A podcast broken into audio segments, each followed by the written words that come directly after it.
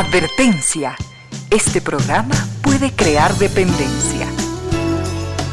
Dependencia de la buena música, del comentario oportuno, del momento poético, de las voces que siempre tienen algo que decir. Aquí se unen la música y la palabra, con cierto sentido.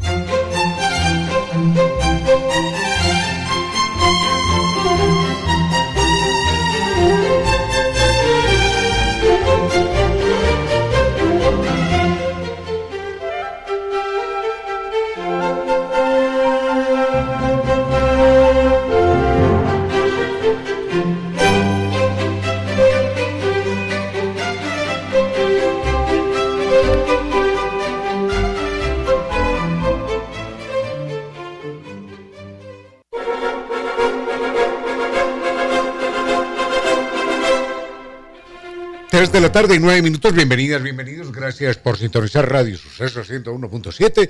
Gracias por compartir esta suerte de música, comentarios y entrevistas. Y ojalá, ojalá al final de la jornada, como siempre, podamos imaginar con estos favores que la fantasía nos hace, podamos imaginar que hemos rendido un real, justo y merecido, merecidísimo homenaje a la inteligencia, a la sensibilidad, a la autoestima, a la confianza, a la alegría de vivir y siempre, siempre, a las ganas de luchar de todos, donde quiera que nos encontremos, a las ganas de luchar por una vida más digna en lo individual y en lo colectivo.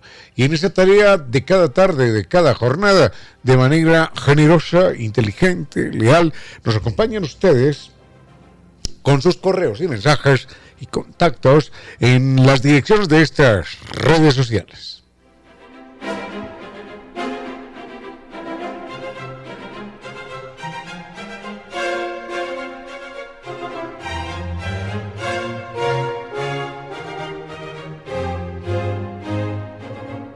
Nuestro correo electrónico es con cierto sentido, perdón, nuestro correo electrónico es con cierto sentido ecuador arroba gmail.com. En Facebook nos siguen como con cierto sentido ese. En Twitter mi cuenta personal arroba Ramiro Díez y mm, en Instagram, mi cuenta personal es arroba Ramiro Díez Velázquez. Tenemos mucho para compartir en esta tarde friolenta, lluviosa en la capital de la República y al frente nos acompaña el doctor eh, Vinicio Soria, dispuesto a entregarnos estupenda música. Por lo pronto, estamos con ustedes gracias a la presencia de estas destacadas empresas e instituciones que creen que la radio, en medio de nuestras humanas e inevitables limitaciones, la radio puede y debe llegar siempre con calidad y calidez.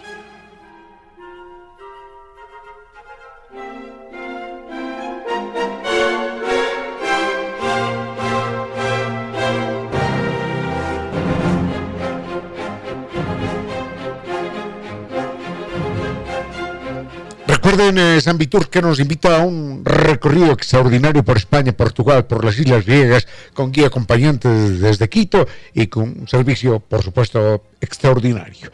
Empezamos eh, por Madrid con su arquitectura barroca, renacentista, con la Puerta del Sol, con, con visita a la Fuente de Cibeles, a tantos lugares maravillosos.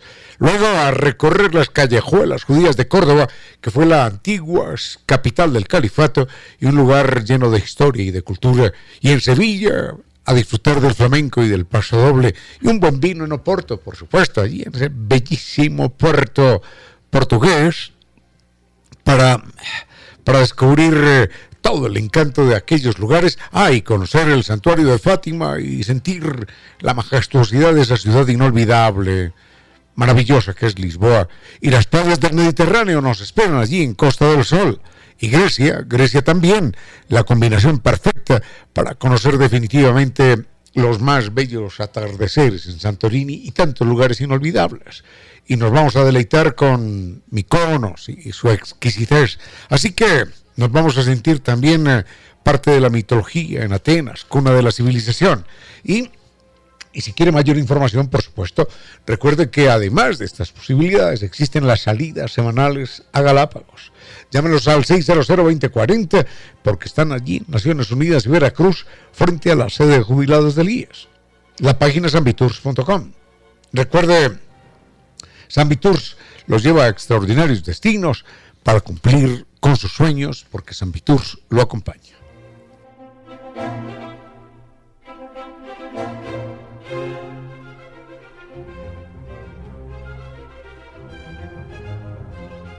Recuerde que cuando hay problemas de humedad por capilaridad ascendente no existe solución, si no es una solución científica, técnica, con garantía de por vida, como la que ofrece Kibli de Nova Técnica. Recuerda el mail ecuador.novatecnica.com, la página es www.novatecnica.com y dos teléfonos 098 2600588 y 098 8185 798. Kibli de Nova Técnica, no más paredes descascaradas, ni ambientes enfermizos, ni propiedades desvalorizadas. Kibli de Nova Técnica.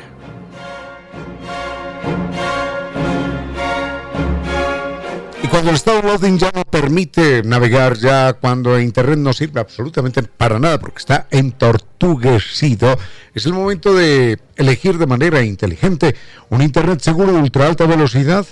Así que recuerde, NetLife es el Internet tricampeón de los Speed Test Words. NetLife tiene una página simple, netlife.es o llame al 3920 triple Tenemos mucho para compartir en esta tarde. Nos preguntan algo acerca de literatura del Quijote, de Juana de Arco, de los animales que matan a las crías. También se da eso, claro. También se da eso, por supuesto. Bueno, eh, vayamos con música, vayamos con música y volvemos. Con cierto sentido.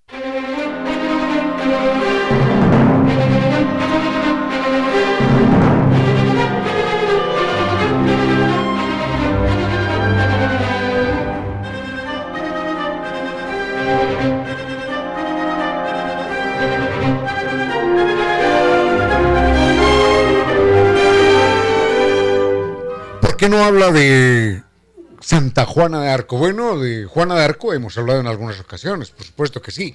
La, niña guerrera, la doncella de Orleans. De Juana de Arco siempre, siempre hay historias intensas y dolorosas que contar. Solamente, ah, es que la otra pregunta es, ¿quién influyó en esa niña para que fuera tan madura? Mm, hay que entender primero que todo que estamos hablando de la Edad Media las mujeres maduraban mucho antes. Las mujeres eran madres a los 13 o 14 años. Recordemos eh, Romeo y Julieta, cuando eh, saca uno las cuentas, Julieta, que ya estaba en plan de enamorada, formal con Romeo y todo lo que se quiera, Julieta tenía 12 años. 12 años. Hoy a los 12 años una niña no, bueno, no está en plan de, de casarse ni mucho menos, ¿no? y a los 13 tampoco. Y ser madre a los 14, bueno, sucede, pero hay muchas, sí, pero, pero por otras razones, pero no por, por la dinámica de los tiempos. Hoy las mujeres quieren esperar más, más tiempo para, para estudiar, para, para vivir muchas cosas en la vida y luego casarse y eventualmente tener hijos. Pero en aquella época era más o menos normal. Ahora, Juana de Arco no se casa. De hecho, ella, ella muere sin haber tenido ningún contacto, porque por eso se le llama la, la doncella de Orleans. Esto lo contamos más adelante. Por lo pronto, lo que es importante saber es que eh, Francia e Inglaterra mantenían una serie de conflictos porque en esas monarquías europeas era muy típico el intercambio. Tú, eh, francés, te casas con esta señora de Austria para que no haya guerras entre los Borbones y los Habsburgo, por ejemplo y tú te casas con este otra de otro reino, y tú que eres de Castilla con el de Aragón, y todo así por el estilo, para que no se pelearan los reinos, porque no eran sino grandes, grandes latifundios, ¿no? Eran simplemente latifundios, pero no existía el concepto de nación, de Estado, que hoy conocemos. Entonces fulano de tal era el que mandaba hasta Machachi, y el otro mandaba hasta Ibarra, y así por el estilo, y se pasaban peleándose la vida. Entonces no existía la nación, sino que eran una serie de, de, reinos y principados por aquí y por allá. Así que en, una de esas, en uno de esos intercambios familiares, los eh, ingleses insistían en tener propiedades en Francia y en esa medida eh, tener eh, derecho a ser los reyes de Francia. Porque alguna hija de algún fulano por allá se casó con otro perano y tenía inclusive propiedades y viñedos en Francia. Entonces, en un momento dado, Francia no tiene un rey así que la represente, entonces invaden los ingleses. Y en aquella época, los nacionalistas franceses se, se, levantan en armas, por supuesto, contra el invasor inglés, que era el ejército más poderoso del mundo. No, no estamos hablando de 20 guerreros, no, era el ejército más poderoso del mundo. Y contra ese ejército, el ejército más poderoso del mundo, se levanta Juana de Arco. Juana de Arco tenía 14 años, 15 años. Y se convierte en la guerrera más famosa, no solo de aquella época, sino en la guerrera más famosa en toda la historia de la humanidad. Y su fama trasciende tanto, a mí esta mujer me emociona mucho, su fama trasciende tanto que inclusive durante la Primera y Segunda Guerra Mundial, los soldados franceses llevaban aquí, en el pecho, un escudito con la imagen de Santa Juana de Arco. No como símbolo de santidad, no, sino como símbolo de guerrera. Enseguida les cuento por qué ella se lanza a la lucha. Con cierto sentido.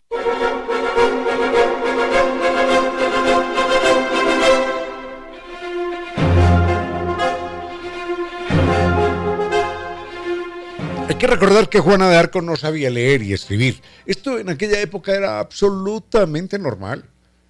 Ella no sabía leer y escribir, la mayoría de las personas eran absolutamente iletradas también.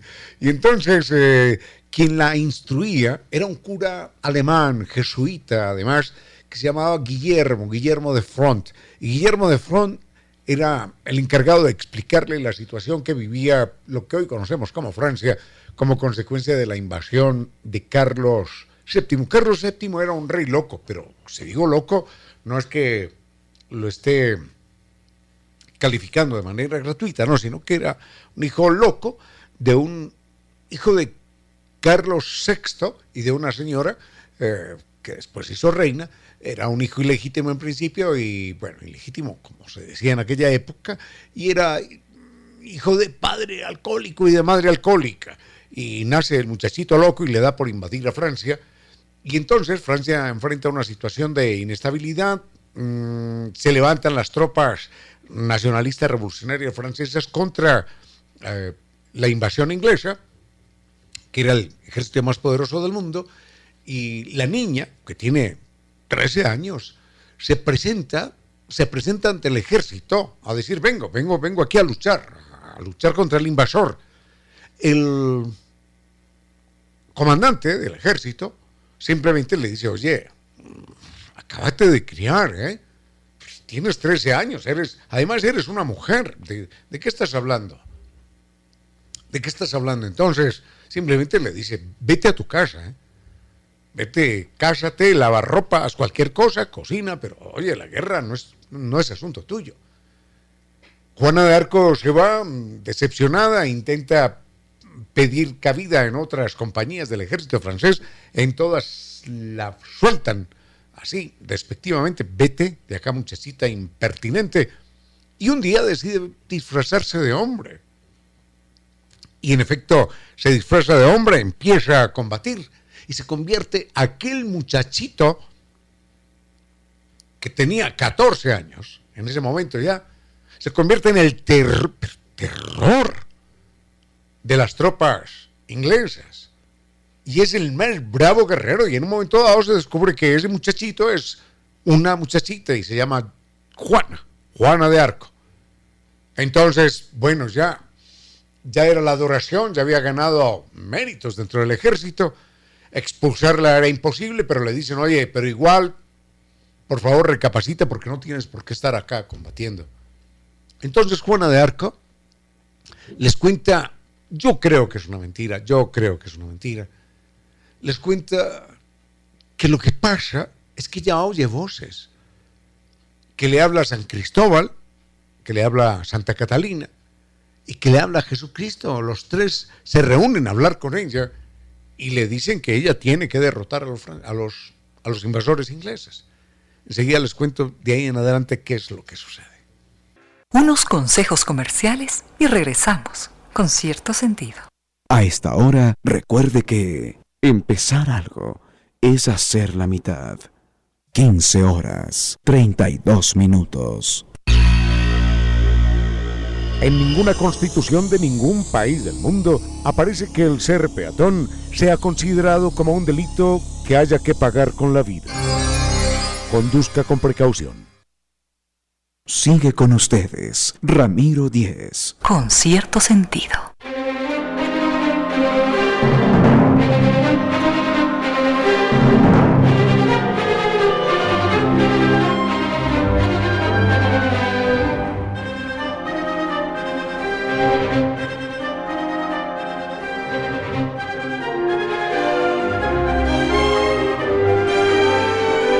Cerremos la historia de, Juana de Arco porque hay otros temas pendientes. Solamente recordemos que ella en un momento dado, para justificar su presencia siendo mujer y siendo tan niña en el ejército y sus ganas de luchar contra el invasor inglés, miente.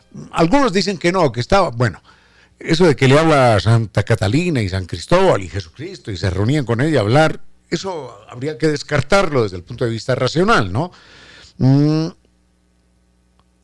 pero algunos dicen que no, que lo que pasa es que la señorita estaba loca, que era esquizofrénica, que escuchaba voces. Esa es una posibilidad, ¿no? No, no hay ningún diagnóstico, ninguno.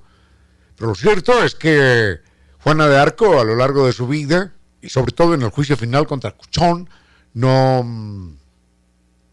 no da muestras de ser una persona perturbada en lo más mínimo. es una persona absolutamente centrada, con los pies en tierra, y supongo, esta es una teoría mía personal, que ella inventa esa mentira para poder defender su verdad. Y era que su verdad era que ella quería luchar. Eso es todo. A veces dicen que la verdad también se inventa. Bueno, a veces hay que mentir para que crean a uno la verdad. La verdad es que soy mujer y quiero luchar. Eso es todo. Entonces, dice, bueno, citando a semejantes personajes, a Jesucristo, a Santa Catalina y a San Cristóbal, era, era muy difícil que la desautorizaran. Sí, entonces vente a combatir aquí con nosotros. Y se convierte en la más brava guerrera que arrasa con, los combatientes ingleses con los cuales se enfrenta. Finalmente, esto es muy grave, la iglesia, la iglesia cristiana, la iglesia, estaba, por intereses económicos, estaba a favor del invasor inglés. Y entonces la mejor manera de golpear al ejército francés era golpear a Juana de Arco. Y claro, no podían acusar a Juana de Arco de nada. ¿De qué la van a acusar? De guerrera, de valiente, de patriota. No podía ser, porque contaba con todo el apoyo de la gente. Entonces la acusan de lo peor.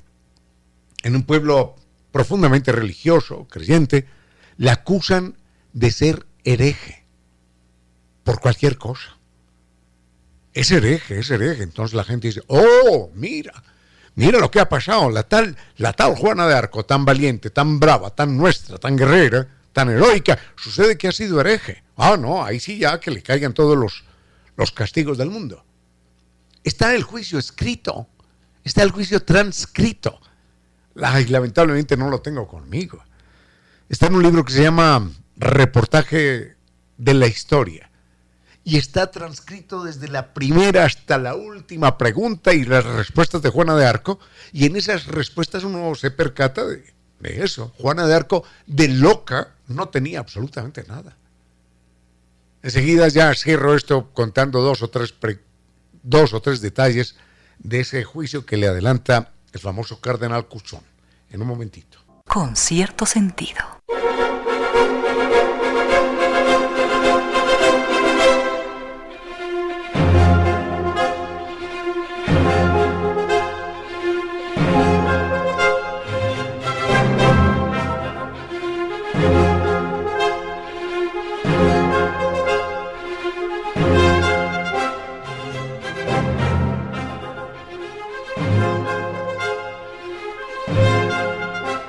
Hay otros temas, como hay otros temas y tenemos una serie de asuntos pendientes inaplazables, porque tenemos una entrevista con España más tarde, entonces eh, sintetizo lo de Juana de Arco de la siguiente manera. Cuando ella finalmente es apresada y llevada a un juicio verdaderamente infame, entonces el famoso cardenal Cauchon, que era, su apellido era bastante parecido a Cuchón, que es un insulto en francés.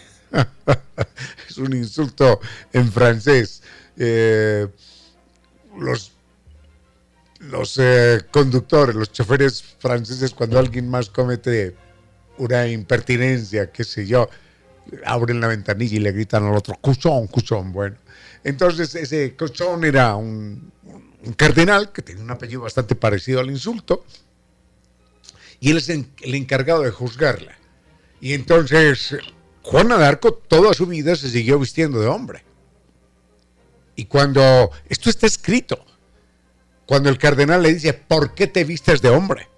Pecadora, ¿por qué te vistes de hombre? ¿Qué es lo que quieres ocultar? Entonces él ella le dice, me he visto de hombre para causarte miedo.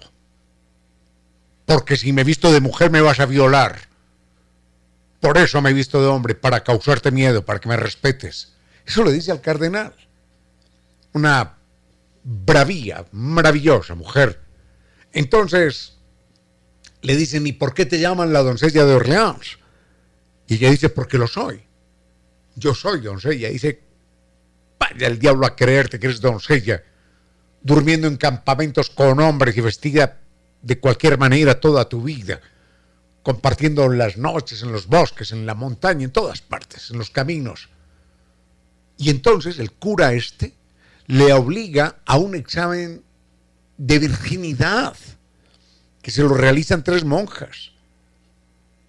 Y las tres monjas certifican que en efecto Juana de Arco es, es doncella, era una niña, era una niña doncella. Y ella nunca mintió. Finalmente la queman. Esto fue terrible, esto fue terrible. Y cuando la están quemando viva y se levantan las primeras llamaradas, dice Jesucristo está conmigo. Ella era una jovencita creyente que no daba no daba pie atrás. Lo más extraordinario de esto, bueno, hay muchos elementos extraordinarios. Pero, ah, bueno, entre otras cosas hay un libro de Mark Twain, el escritor norteamericano, que se lo dedica a Juana de Arco. Y dice ella, ah, y Bernard Shaw también, ella es la más bella santa de la iglesia en dos mil años.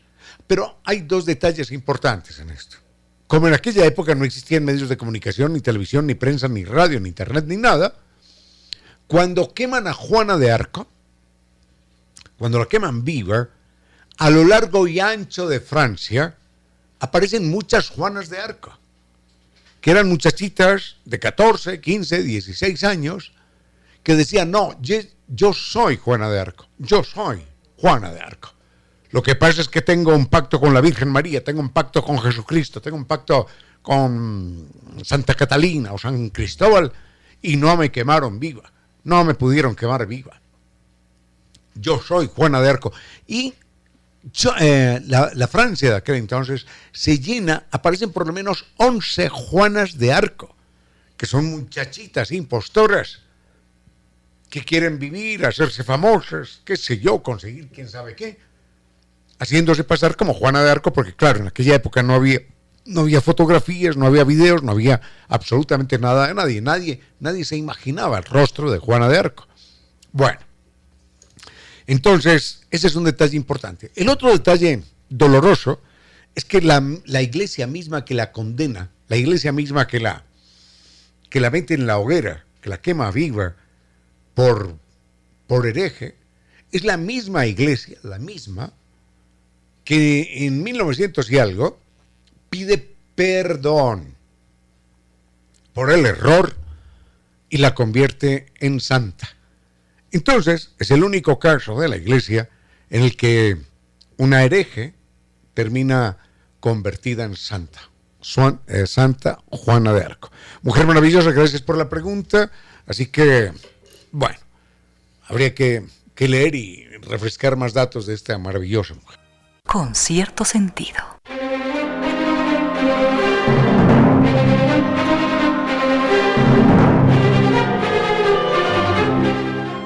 Como dicen los españoles, a mí que me quiten lo bailado, ¿eh? que me quiten que me quiten lo viajado. Recuerden que hay un viaje maravilloso por España, Portugal, el Mediterráneo, las islas griegas con guía acompañante desde Quito y con el servicio extraordinario de San Viturs son estos países para visitar. Así que se empieza por Madrid, con su arquitectura barroca, renacentista, la Puerta del Sol, la Fuente de Cibeles, tantos lugares. Luego las callejuelas judías de Córdoba, la antigua capital del califato. Eh, y es un lugar, los va a maravillar, lleno de historia y de cultura. Y en Sevilla, el flamenco, el paso doble, y en un puerto, ese bellísimo, es que hay que verlo, hombre, ese bellísimo puerto portugués, un buen vino, un buen vino allí para disfrutar y se, se va a conocer además todo la maravilla del santuario de Fátima y la majestuosidad de Lisboa, que es una ciudad preciosa, señorial, extraordinaria. Y a eso hay que sumarle las playas del Mediterráneo, en Costa del Sol y Grecia. Grecia para uno enamorarse definitivamente junto a los más bellos atardeceres de Santorini, los placeres, los los momentos exquisitos en Miconos y sentirnos parte de esa mitología, de esa cultura en Atenas, cuna de la civilización. Recuerden además, si esto fuera poco, recuerden además que hay salidas semanales a Galápagos. Llámelos, llámelos a San Viturs al 600-2040. Están en Naciones Unidas y Veracruz frente a la sede de jubilados del IES. Ahora, recuerden la página sanviturs.com. Es un lugar es un lugar maravilloso. Al que nos lleve San Vitur siempre será un lugar maravilloso. Y nos permite cumplir nuestros sueños porque viajamos acompañados. Unos consejos comerciales y regresamos con cierto sentido. A esta hora, recuerde que si le molesta el cielo nublado, conviértase en el presidente mundial del Club de Observadores Poéticos de las Mil Formas de las Nubes. 15 horas, 57 minutos. Filósofos que enseñaron a pensar y a vivir, y que siguen enseñando a vivir y a pensar por encima de los siglos.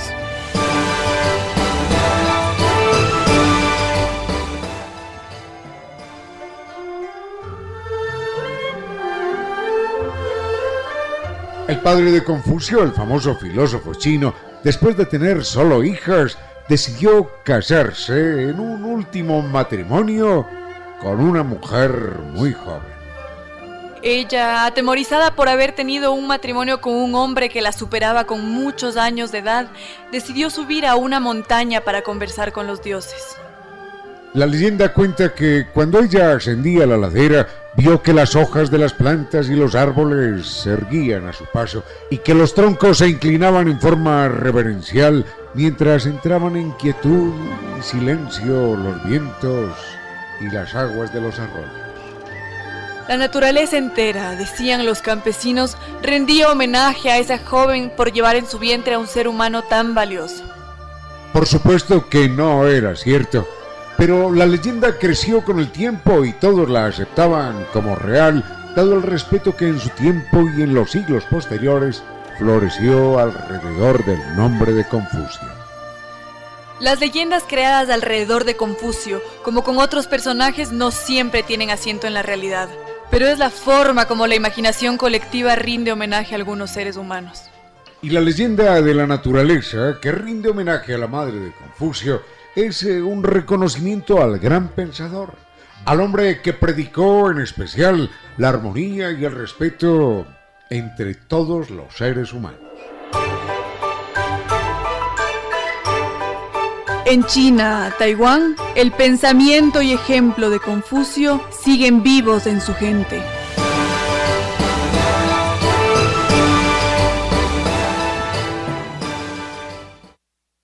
Sigue con ustedes, Ramiro Díez. Con cierto sentido.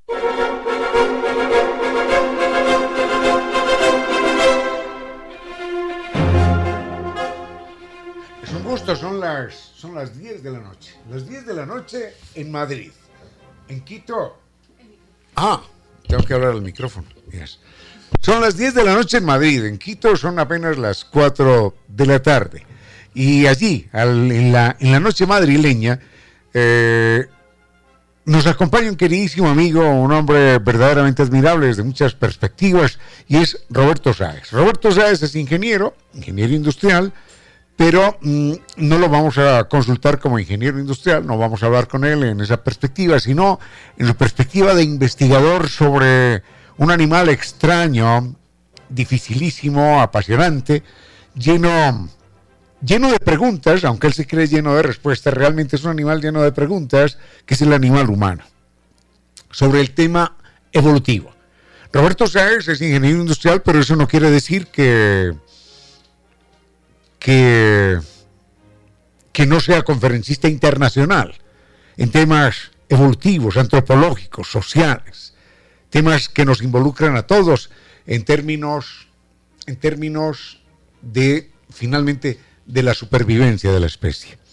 Porque la idea no es solamente pensar cómo llegamos hasta aquí, sino que la idea también en términos evolutivos es y hacia dónde vamos. Pero bueno, no hablo más. Que sea Roberto Sáenz desde Madrid, quien, quien tome la palabra. Gracias por estar en concierto sentido, maestro. Adelante. No nos está escuchando. bueno. parece que se colgó. Eh, tenemos dificultades, tenemos dificultades con ustedes. Creo que vamos a tener que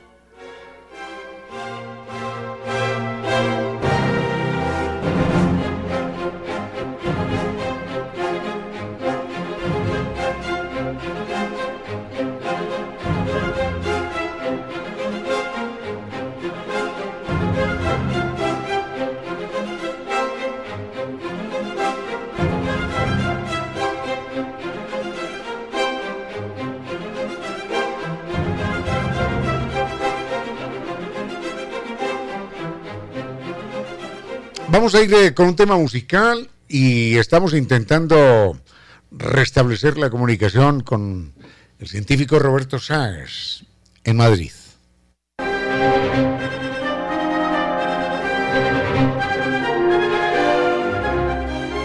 Ya, gracias. De nuevo estamos eh, con Roberto Sáez, un queridísimo amigo científico, no solo ingeniero industrial, sino antropólogo también. Está a punto de doctorarse como antropólogo y ha escrito un libro mm, verdaderamente apasionante que tiene que ver nada más ni nada menos que con la evolución humana, con este animal tan complejo, tan misterioso, tan lleno, oh, tan lleno, tan lleno de preguntas, aunque ilusamente supone que está lleno de respuestas, y de esas preguntas y de esas respuestas que nos hemos dado con los milenios, con los siglos,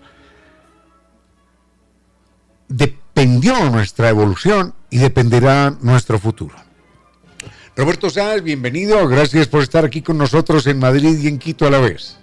Muchas gracias, Ramiro. Muchísimas gracias por la invitación. Es un gran placer y, es un gran placer contarme en vuestro círculo de amigos desde, desde el día de hoy. Bueno, estábamos eh, comentando algo en interno mientras teníamos dificultades con la señal, en el sentido de que es complicado afirmar esto, pero los seres humanos en la actualidad, inmersos en la escala de valores que rigen el mundo actual, con ese cuento de la competitividad, del éxito individual y tantas cosas por el estilo, lo que están haciendo es navegando contra la corriente de la inteligencia que a lo largo de millones de años, desde la abuelita Lucy y antes, nos trajeron aquí para ser la especie dominante. Somos la especie dominante no por haber sido competitivos, sino fundamentalmente, ¿quién lo diría? Por haber sido solidarios. Pero no me quiero adelantar en esto porque seguro que compartimos un montón de emociones y de puntos de vista al respecto y el invitado es Roberto es en Madrid. Venga.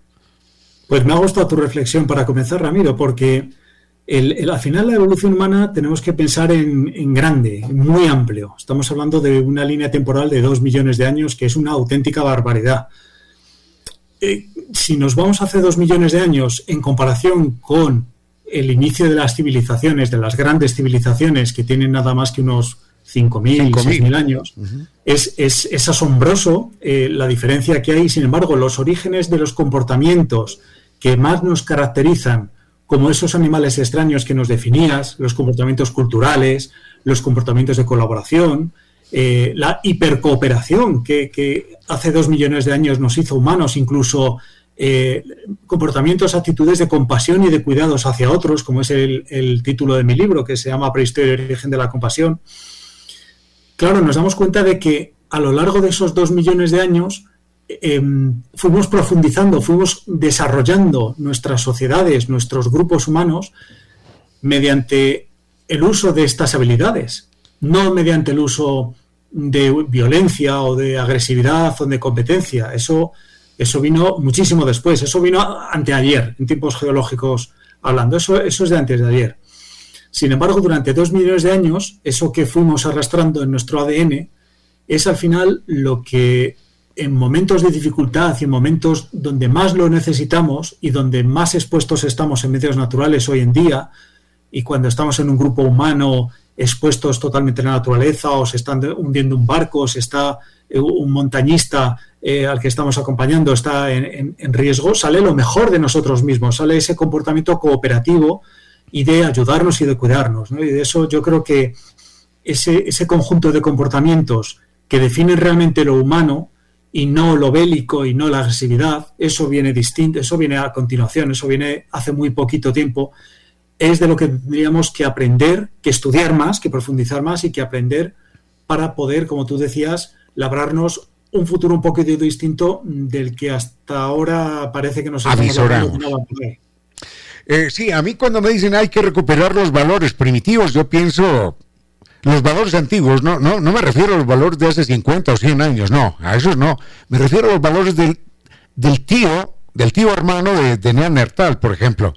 Hay que recordar, esos son valores, hay que recordar que en la época de Neandertal este eh, espécimen humano tenía una expectativa de vida que no superaba los 20 años. Y sin embargo, hay un, hay un hombre de Neandertal, restos de un hombre de Neandertal que tiene el brazo roto y vuelto a soldar, la pierna rota y vuelta a soldar, y no solo eso, sino que había perdido un ojo, quizás en la pelea con un animal, en una caída, qué sé yo. Y este hombre no llegó a los 20 años, que era la expectativa de vida en aquel entonces, sino que por el cuidado, por el amor, por la compasión, por, por la solidaridad de la tribu, del grupo, superó los 42 años. Es decir, cuando me hablan de valores de antes, me refiero a esos valores, no a los neovalores culturales que nos hablan de la competitividad y de superar y de aplastar al otro. Así que la, la la solidaridad, la empatía, la compasión que está en este animal humano desde hace millones de años, fue lo que nos permitió sobrevivir como especie. A eso me refiero entonces. Así es. Este es un individuo que está en la actual Irak, en, Sanidad, en la cueva de Sanidad se descubrió. Y bueno, pues esto ocurrió hace unos 60.000, 70.000 años. Pero es que hace medio millón, no, perdón, millón y medio de años, millón y medio de años, tenemos también un comportamiento compasivo espectacular, que es una eh, Homo erectus africana que pues se alimentó probablemente del hígado de un carnívoro que tenía un exceso de vitamina A, que acumula muchísima vitamina A los hígados de, los carnívoros, se lo comió y lo que le produjo fue una patología, un, problema, hipervitaminosis A, es lo que tuvo esta Homo erectus, eh, por el cual, eh, bueno, pues mm, se, cae el pelo, se cae la piel, se cae también el tejido protector que envuelve eh, a los huesos, que se llama periósteo. Ese desprendimiento lo que produce son unos dolores terribles, em, Parálisis. episodios de fiebre, episodios de inmovilidad, por supuesto, y fue curada, fue cuidada y fue curada. Esas, esas eh, patologías, esos problemas, esos tejidos se volvieron a osificar y fosilizó unos años después o unos meses después, falleció por las causas que fueron, fosilizó y estamos viendo en el fósil de, los huesos largos de, de, esta humana, estamos viendo esas heridas curadas. ¿no? Eso es un comportamiento compasivo y de cuidados y de atención hacia esta humana hace un millón y medio de años. Es algo totalmente sorprendente. Ese comportamiento compasivo lo vamos viendo de forma puntual a lo largo de la evolución humana de esos primeros dos millones de años y de una forma muchísimo más acusada con la especie neandertal y el origen de, nuestra especie, de Homo sapiens, que prácticamente son dos especies paralelas, porque son, somos dos especies hermanas, ¿no? con un antepasado común.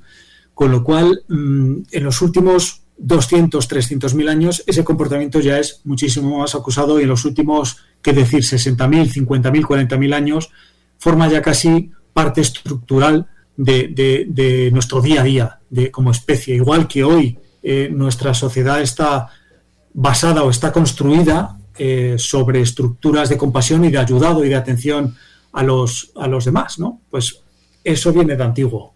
Quiero señalar solamente un detallito y es que hace 140.000, 150.000 años, ahí en el cuerno africano, eh, nosotros, sapiens sapiens, teníamos una expectativa de vida que no superaba los 18 años.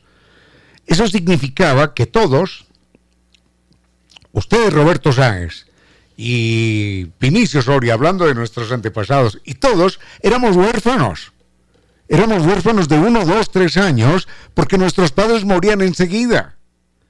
Y ese niño huérfano era una carga para el grupo, había que cargarlo, había que alimentarlo, había que protegerlo, había que cuidarlo y no aportaba nada. Y ese niño huérfano, criado no por sus padres, sino por el grupo, es el que permite la perpetuación de la especie. Porque si hubiésemos dicho, no, ese es huérfano, no tiene nada que ver conmigo, no me interesa, no aporta, no consigue comida, no casa, ¿por qué lo tengo que cargar? ¿Por qué lo tengo que llevar? ¿Por qué lo tengo que aliviar? La especie hubiese desaparecido. Es decir, esta especie sobrevive gracias al amor, gracias a la empatía, a la solidaridad, al ponerse en el lugar del otro y no a la competitividad y a ver cómo, cómo le gano al, al que tengo al lado, que es lo que predica la actual la actual cultura planetaria. Hay un fenómeno que es efectivamente muy curioso relacionado con la poca longevidad o esperanza de vida que, teníamos por entonces. Y es que, claro, sobrevivían pocos niños, pero los que sobrevivían, a su vez, tenían bastante probabilidad de llegar a adultos y, y, una edad adulta, pues de a lo mejor unos 40 años o 50 años, con lo cual eso ya era casi la extrema vejez. ¿Qué es lo que ocurre? Esos individuos eran muy importantes para el grupo porque tenían un gran conocimiento, eh, acumulaban el conocimiento tal vez de hasta tres generaciones, con lo cual eran, eran los abuelos, eran los abuelos de, aquellos grupos, de aquellos clanes, y tenían que transmitirle el conocimiento. A mí siempre me gusta pensar que la transmisión de conocimiento, que es una, especie, una, una mm, actividad tan normal como hoy en día encender un ordenador o charlar con, con un amigo, pues por entonces no había ni ordenadores y había muy poquitos amigos y había muy poquitos con los cuales poder entenderte, porque el lenguaje, bueno, pues el lenguaje a lo mejor ya existía hace medio millón de años, por lo menos hace medio millón tenían capacidad de habla, no sabemos muy bien qué tipo de habla. Pero ¿cómo se, ¿cómo se transmitía el conocimiento? Desde hace dos millones de años, un conocimiento muy complejo para poder tallar herramientas, herramientas que no se tallan por casualidad. Necesitas una abstracción eh, y un simbolismo para poder, un pensamiento simbólico para poder tallar y realizar eh, lo que tú estás pensando que quieres hacer, y eso no es trivial. Y eso además lo tienes que explicar y lo tienes que transmitir, porque si no, el grupo se extingue. Y la prueba de que no ocurrió eso es que estamos aquí.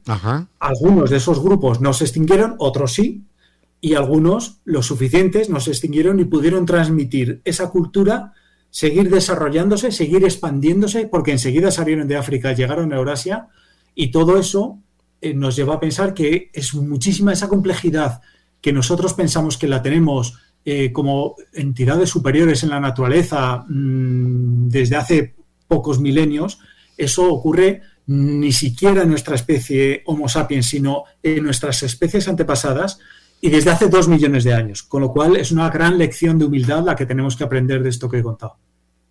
La verdad es esa, que lo que nos ha traído hasta acá y que nos ha permitido pensar en dioses y en otras cosas es eh, la inteligencia de la solidaridad humana. La pregunta es por qué toda esa inteligencia acumulada ahora se utiliza justamente para predicar en contravía. ¿Por qué? ¿Por qué eso, Roberto? ¿Qué pasó en el cerebro del autodenominado sapiens sapiens para que se esté haciendo de alguna manera el harakiri en la escala de valores? ¿Por qué es eso, en definitiva? Sí, estamos, estamos en un punto muy arriesgado. Como especie estamos en un punto muy complicado. que se empezó, yo creo que se empezó a torcer eh, a partir del probablemente del neolítico con la jerarquización de las sociedades y la explosión de las comunidades en las cuales había unas reglas cada vez más complejas y unas desigualdades que se iban provocando que enseguida se vio, por ejemplo, entre sexos o géneros, como esas eh, prácticamente en todas las civilizaciones que iban surgiendo, esas desigualdades ya iban sucediendo, ¿no? Y la, los eh, derechos, los cotos a la propiedad, las eh, jerarquías dominantes, todo eso enseguida se desarrolló. Estamos hablando de que si enseguida, en tiempo geológico, el Homo erectus fue capaz de salir de África, muchísimo más enseguida los Homo sapiens fueron capaces de desarrollar esas reglas y esas desigualdades sociales. Si a eso, si eso lo vas multiplicando en un orden exponencial hasta llegar a casi 8.000 millones de individuos como somos hoy en día y que prácticamente no queda una zona del planeta sin que esté explotada por, por los humanos actuales, pues puedes entender enseguida que se ha complicado todo bastante, bastante y que eh, tenemos que, de alguna forma, redefinir nuestras reglas de relaciones sociales para que todo esto no se vaya eh, estropeando y deteriorando muy rápidamente, como en determinadas regiones del planeta vemos que está sucediendo ya. No solo estoy pensando en guerras, sino que estoy pensando en la sobreexplotación de los recursos naturales que hace que en esas regiones puntualmente eh, ya tengan dependencia extrema de los recursos de otras regiones. Ya no son autodependientes de lo que tienen en su territorio. Y eso es muy peligroso. Como especie estamos eh, tomando un camino muy peligroso. Todo esto se dispara a partir de hace 8, 10 mil años, a partir de la agricultura, sin duda alguna, cuando permite que el trabajo excedente, el resultado de ese trabajo excedente, eh, sea apropiado por algunas castas, por la casta militar, que ya no vuelve a trabajar la tierra, por la casta sacerdotal, que dice que está de intermediaria entre los dioses y nosotros, y por una casta burocrática que dice yo tengo que administrar esta riqueza y ahora esta riqueza también tiene que hacerse más grande si salimos a cazar esclavos en las tribus vecinas, porque ahora cada hombre eh, ya no solamente recolecta cuatro frutos, sino que cada hombre puede alimentar a 50 o a 60. Entonces empezó la esclavitud y empezó la jerarquización de la sociedad con todos, con todos sus peligros. Su libro. perdón. Perdón, no, solo iba a añadir que a eso se unió una eh, variable que es peligrosa, que es la territorialidad, porque nosotros como animales sociales, igual que todos los primates eh, actuales con los cuales estamos estrechamente emparentados, somos muy territoriales. Con lo cual, en cuanto nosotros empezamos a ver que adquirir, explotar, pasar a nuevos territorios, conquistar nuevos territorios que antes eran eh, cotos de otros grupos o cotos de otros humanos y podíamos imponernos sobre esos grupos humanos, empezamos a saborear el beneficio de adquirir otros territorios mediante la violencia. Y eso fue también lo que en el neolítico estropeó en las relaciones humanas que hasta entonces Em, no se puede negar que, habían tenido, que no habían tenido violencia, ojo, porque la violencia también hay episodios en la prehistoria y desde hace medio millón de años, por ejemplo, en Ataporca, pues tenemos episodios violentos que se reflejan en los cráneos. No podemos decir que no había violencia en la prehistoria porque seríamos eh, pues, eh, eh, tendríamos una actitud demasiado naif. Lo que sí que podemos ver claramente es que a partir de Neolítico y la edad de los metales, claramente eh, esa violencia se descontroló porque se aprovechó para, eh, de forma extensiva, eh, acceder a otros territorios de una forma muchísimo más fácil para acceder a los recursos y a las tierras y a la dominación de, las propiedades que antes esa necesidad no existía o no se había descubierto. Se pretende, Roberto, se pretende en algún momento atribuir la bondad humana, la compasión, la empatía, la solidaridad a a fuerzas y a inspiraciones extraterrestres. Hay que recordar que eso es un sentimiento profundamente animal. Y en Twitter, en Twitter no, en las redes sociales, encuentra uno más de un, de un video sorprendente donde una vaca intenta salvar a, a un pato donde un pato alimenta a un pez, donde un gato le lleva alimento a una cotorra, cosas así por el estilo. Y el mundo animal está lleno de actos, de gestos de solidaridad. Es decir, la bondad humana no está inspirada por ninguna fuerza extraterrestre, sino que está impresa en nuestro ADN. En algún lugar hay una impronta que nos dice, oye, sobrevive, sé inteligente, sé solidario. ¿En qué parte del cerebro y a partir de qué momento, usted como antropólogo debe saberlo, eh, empezamos nosotros a, convertirnos en animales buenos, en tener esa posibilidad?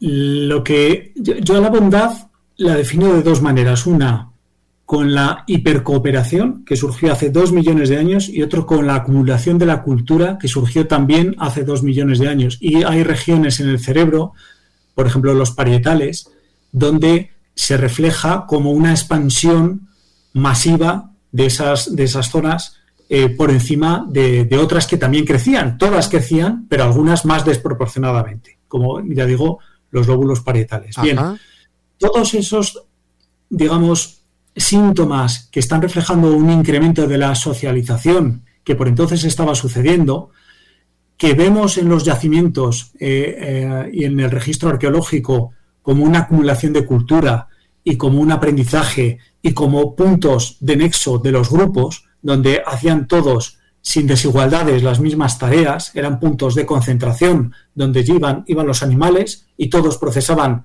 de la misma forma ese animal para poder alimentarse y para poder compartir entre los 20 o 30 individuos los recursos de ese, de ese animal. Todo eso que estamos viendo surge, como digo, hace dos millones de años, al mismo tiempo que ocurre un rápido crecimiento del cerebro, también beneficiado por el cambio en la alimentación. ¿no? Es un poquito la pescadilla que se muerde la cola. ¿no? Es un ciclo que nos permite rápidamente expandir nuestro cerebro y rápidamente crecer en nuestras capacidades cognitivas.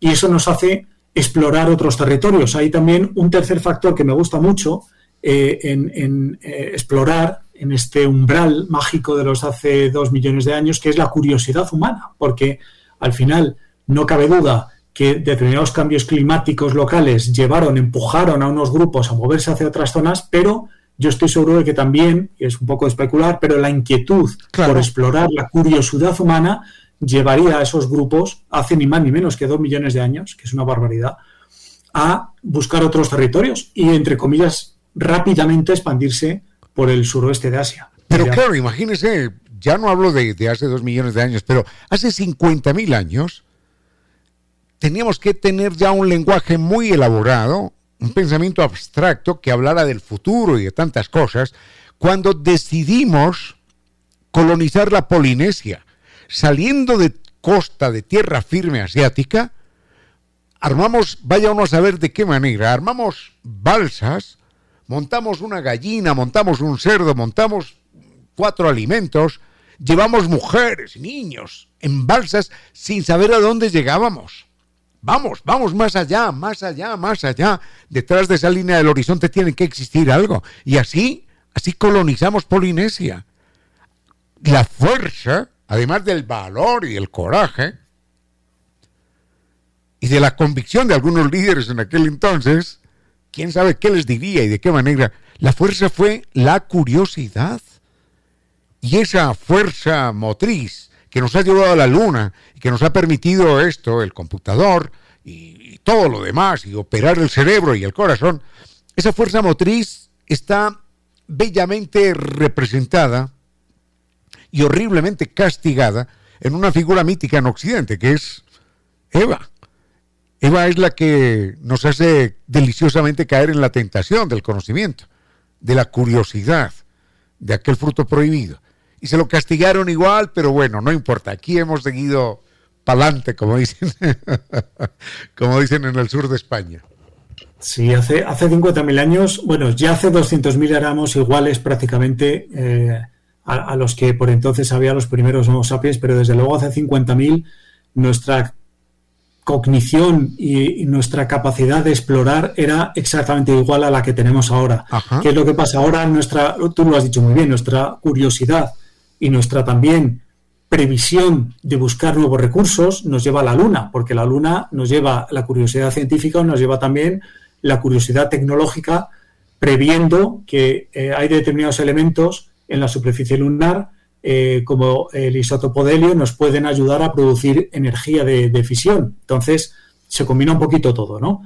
Pero qué duda cabe que hace 50.000 años, cuando comenzamos a navegar de una forma mucho más extensiva, porque yo estoy seguro que comenzamos a navegar antes, eh, lo hacíamos al principio viendo islotes y luego intuyendo que más allá de los islotes habría algo donde no se veía, como tú dices, en el horizonte, porque nuestra experiencia ya nos llevaba a que cuando empezabas a navegar hacia ese islote, según llegabas veías otros islotes más lejanos, con lo cual el hombre fue capaz, el ser humano, de ir intuyendo y de ir explorando, explotando esa curiosidad de llegar a más allá siempre, ¿no? Con lo cual, la verdad que es, una, es un ejemplo fantástico el que has puesto. No, hombre, su libro, vayamos con su libro, Roberto Sáez. Cuéntenos de su libro, que es eh, el otro protagonista en esta conversación, por favor. Pues, cómo no, se llama Evolución Humana, Prehistoria y Origen de la Compasión. Lo que trato de explorar en este libro es una tesis que consiste, se viene, se viene trabajando de una forma bastante reciente, hasta hace eh, yo diría que 10, 15 años no se había trabajado este tema, ahora un poco tabú, el de buscar en el registro fósil, es decir, siempre dentro de lo físico, evidencias de compasión que muchas veces mm, puede llevarte a pensar en un plano etéreo, pero que es muy físico también, porque los fósiles, que es un, paradójicamente un testimonio de muerte, un fósil es un, un hueso de un muerto, sin embargo, cuando encuentras una herida curada, te está dando un testimonio de vida. Te está diciendo que ese ser, como el de sanidad que hemos descrito antes, fue cuidado en vida y fue puesto en valor por algo que tenía. Porque era una niña a la cual, que hay un ejemplo en Atapuerca de hace medio millón de años, estaba discapacitada psíquicamente desde el nacimiento y fue cuidada y llevada hacia adelante durante 10 años de su vida hasta que murió y nació con una fuerte discapacidad, según se ha visto en, la deformidad de su cráneo, porque estaba modificado los huesos de su cráneo antes de nacer, ya en el feto.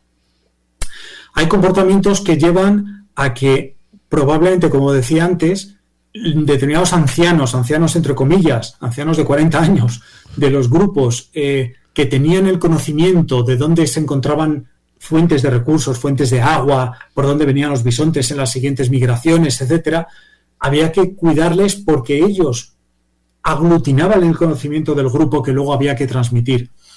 Otros seres tenían habilidades para tallar herramientas. Otros seres, que duda cabe, eh, había que mantener a las mujeres porque una clave del éxito del grupo era la supervivencia, diría yo la única clave, y para eso se necesitan mujeres y hombres en edad reproductora.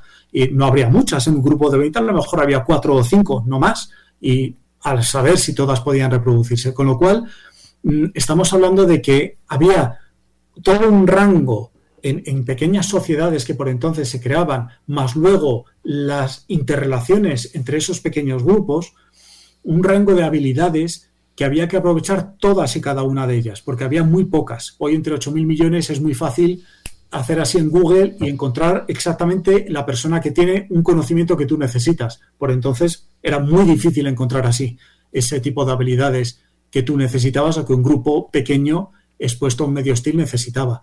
Y esas son un poquito las claves que yo trato de indagar en el libro, una de las cuales, ya digo, es la compasión, algo tan em, sorprendente, ya existía hace dos millones de años, como hemos encontrado distintos ejemplos en el registro paleoarqueológico. Roberto Sáenz, eh, usted es un eh, personaje que piensa en una perspectiva que nos arrastra en ese río de la historia, piensa en una perspectiva de millones de años, de millones de años desde atrás. Eh, hay que pensar también para adelante. Entonces, en este momento, lo vamos a nombrar democráticamente, no, autoritariamente lo vamos a nombrar director planetario, planetario, nada de Madrid, no, no, no, planetario, las Naciones Unidas de no existen más, ¿eh? Lo nombramos director planetario de educación, de cultura, de gobierno, en un solo cargo. El sueldo lo fijamos después, por lo pronto, por lo pronto, tome una, dos, tres, cuatro medidas, eleve su voz desesperada ante estos ocho mil casi millones que somos, ocho mil millones, y dígales, díganos, qué son los bandazos que tenemos que dar en nuestra escala de valores, en nuestra conducta, en nuestras propuestas, en nuestro sueño del futuro. Me imagino que en más de una noche usted ha sufrido insomnio y ha estado pensando en eso, ¿no? Yo una, una de las primeras medidas que tomaría sería eh, que todos durante tres meses no aprendamos otra cosa que a conocer todas las sociedades que existen en el planeta y lo mejor de cada una de ellas. Al final, lo que uno se da cuenta en la investigación antropológica es que la burbuja en la que vive, la pequeña burbuja en la que vive, es, sorprendentemente singular, porque toda la riqueza de, la humanidad está ahí fuera, está ahí fuera, está ahí fuera para encontrarla. Las cositas, las pequeñas cositas de comportamiento que estamos acostumbrados, nuestras rutinas del día a día, eh, nos relacionamos con muy poca gente realmente en nuestro día a día, nos relacionamos con 20, 30 personas como muchísimo, como muchísimo. Nuestros grupos extendidos puede llegar a un centenar no más. Todo lo que hay por ahí fuera por explorar, por conocer, es brutal. Y cuanto más leo y cuanto más aprendo y cuanto más investigo de otras sociedades actuales y las proyecciones que y las lecciones que eso me puede dar en la evolución humana, en la, en la prehistoria, eso es, eso es lo que yo creo, lo que yo plantearía aprender a todas las personas durante tres meses de una forma única, única, nada más que eso, y te das cuenta, de repente se amplían tus miras y te das cuenta de que en todas las sociedades hay bondad, hay agresividad, hay competencia, hay... Pero siempre queda algo que surgió hace dos millones de años, que es, como digo siempre, dos cosas. La cooperación y la acumulación cultural.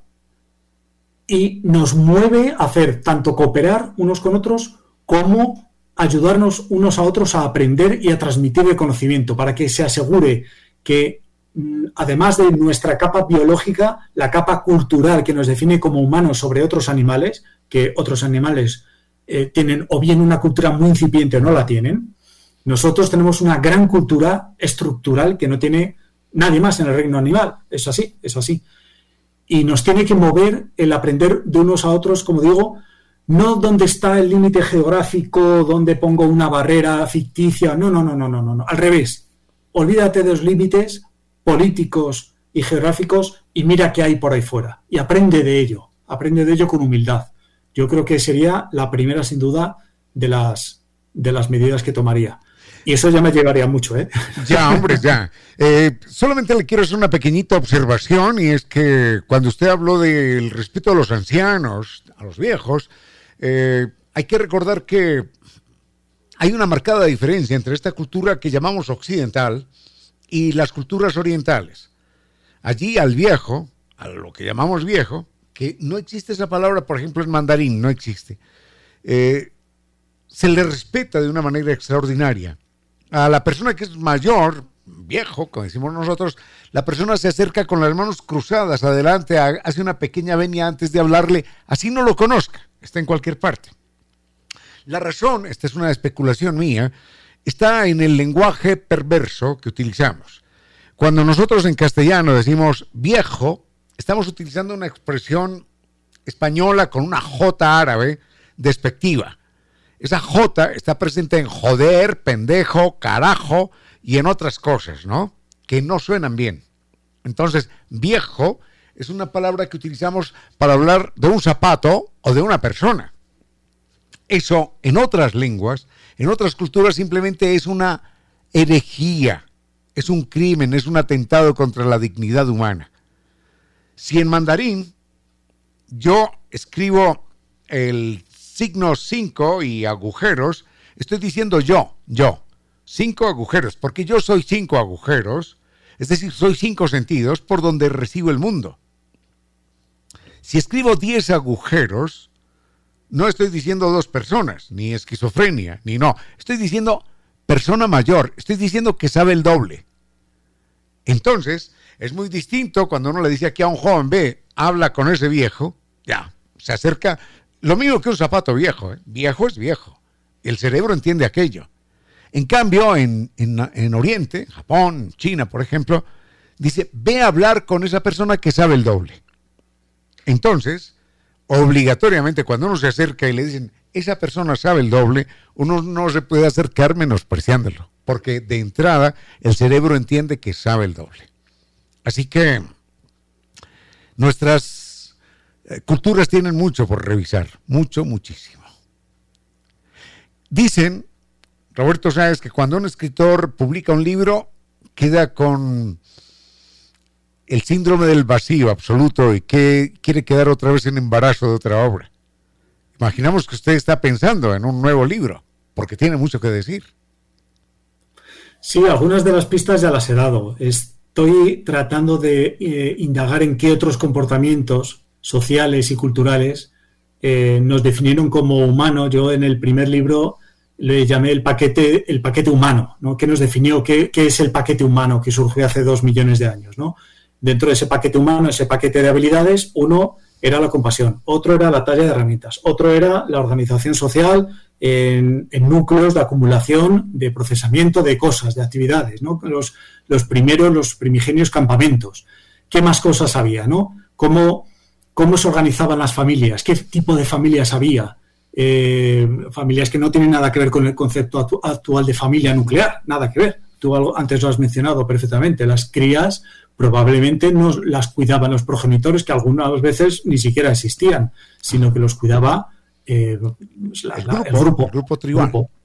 Em, bueno, pues por ahí voy, ¿no? Por ahí voy. Estoy explorando eh, estos, estos, estas habilidades que formaban parte de, ese paquete humano y, de eso va a ir mi segunda obra.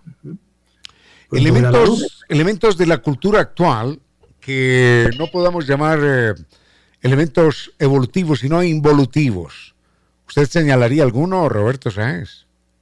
Involutivos. Bueno, alguno, ya lo he señalado, que es el aprovechar la agresividad y lo bien que se nos da eh, construir cosas para destruir, paradójicamente, ¿no? Mm, lo hacemos muy bien, lo hacemos muy bien y, lo aprovechamos muy bien. ¿eh? Eh, no hace falta hablar de ejemplos que tenemos hoy en día, aquí cerquita en Europa, pero bueno, pues todo lo, todo, lo tenemos en mente eh, y eso nos va a llevar al desastre. Esperemos que no, pero eh, no sé si vamos a llegar a otros dos millones de años, sinceramente, como especie humana. Yo creo que no. Yo creo que no. Lo llevamos crudo. Déjeme contarle a usted una pequeñita anécdota personal, sé que es impertinente de mi parte, pero yo era profesor en la universidad y recuerdo muy fifirifi, muy puesto, ¿no? Jiji, jaja, qué importante yo, profesor universitario. Y en el primer examen, en el primer examen que puse a los estudiantes en Economía Internacional, recuerdo que dije, bueno, señores, me resuelven estas cuatro o cinco preguntas. Y estoy tranquilamente yo ahí en el escritorio mientras los estudiantes trabajan, cuando me doy cuenta de que un, un estudiante en la parte de atrás está intentando pasar datos a otro estudiante. Aquí le, ustedes le dicen polla, nosotros decimos pastel, bueno, lo que fuere. Entonces, mm, obviamente yo asumí mi papel de profesor oh, respetable, ortodoxo, que iba a ser respetar la norma, ¿no? Y me paré, pum, pum, uno, dos, tres, cuatro pasos marciales, ahora van a ver este par de pillos, ¿no? Y esos 5, 6, 7, 8 metros que me separaron, me sirvieron para, para pensar en algo trascendental. Dije, estoy siendo testigo de un acto extraordinario de nobleza, de solidaridad, de un estudiante que se está jugando la nota, la vida, la carrera, el semestre, por ayudar a otro. Así que, ¿qué clase de, de pillastre soy yo? Que voy a castigar un acto de solidaridad, cuando yo toda mi vida he predicado justamente lo contrario. Eso me hizo entrar en una profunda crisis personal académica y me llevó a replantearme el modo de realizar las evaluaciones y los exámenes en la universidad. porque fue un acto de, la gente dirá, pero ¿por qué no los castigó? Precisamente por eso. Porque sería el colmo que un acto de solidaridad en el que la persona se está jugando a ella misma fuera castigado. Ya así sería una infamia elevada a la enésima potencia. Es decir, eh, en, todos los animales humanos, aún en las más, y precisamente a veces en las más oscuras circunstancias, aparece esa lucecita de la inteligencia y de la empatía y de la solidaridad con el otro.